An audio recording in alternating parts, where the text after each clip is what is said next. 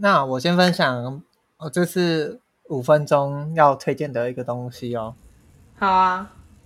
那我要推荐的一个东西呢，就是一部影集叫《Veep》，中文译名 V E E P，中文译名叫《妇人之仁》。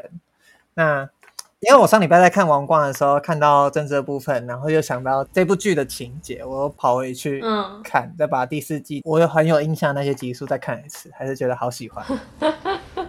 对，那他是我们之前题目很常提到的 Julia Louis-Dreyfus 演的。那呃，关于这部剧的话，它是一部政治讽刺喜剧。然后它的故事起点是第一季开始的话，是在讲述一个没有实权的副总统 Selina，就是 Julia 演的这个角色。嗯，那他怎么在政治的中心华盛顿这个地方，因为是副总统嘛，那美国是总统制的国家，所以其实可以拿台湾稍微类比一下，就是台湾的副总统大部分都在代为处理总统，就总统不能到的场合，副总统来，或者是各种代表总统的场合，所以。嗯，他的实权在这部戏里面，你就会看到，其实有点比像实权很重的，比方说，在美国的话，就是 Secretary of State 国务卿，嗯，这种职位来的低，那你就可以看到他是怎么去处理这种各种荒谬的政治会发生的事情上。嗯，那我觉得最厉害的是，就是他这部影集，他身为喜剧的原因，是因为。政治发生的各种事，他应该是要很严肃的在处理，他也没有什么罐头笑声，他也不会刻意用喜剧的演法在演出，他是以一种很严肃的方式去演正剧，但是因为正式发生的这些事，嗯，加上他们的表演，加上他们的可能还是会有点渲染跟浮夸，和各种奇妙的事情的发生，就会觉得，感真的太好笑了。我们之前有分享过的 David Letterman，他在采访 Julia 的时候，他就说。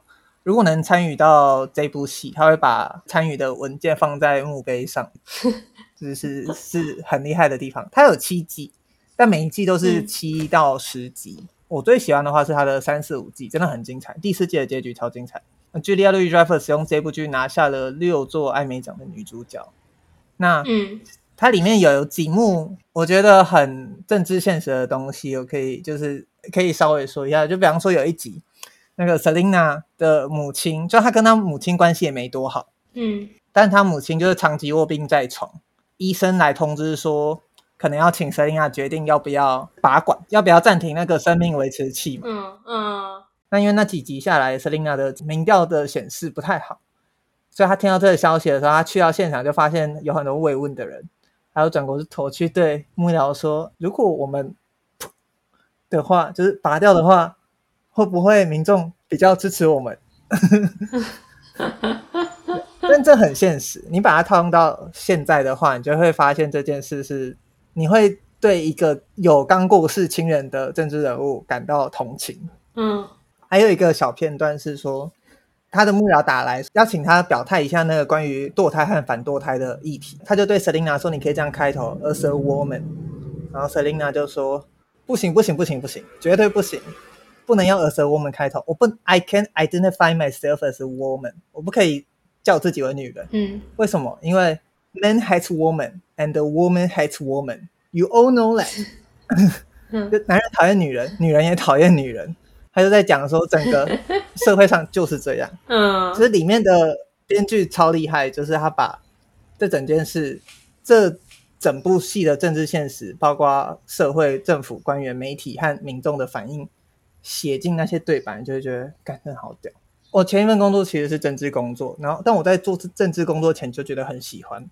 有一阵子我还觉得说，就是啊，能不能就是从政治工作中去印证一些事，然后可能如果哪一天有创作的欲望的话，可以把它写进来。但那时候我就觉得，干，这部戏真的是一个太高标了。但我必须要说，政治发现的那些事情都是真的，而且有时候。现实比虚构更荒谬，对，然后非常推荐大家去看这部《Veep》妇人之人。呃，不管你是在什么时刻，它里面是从头到尾都黑一遍啊，所以不要太玻璃心。嗯，啊，这是我的五分钟推荐。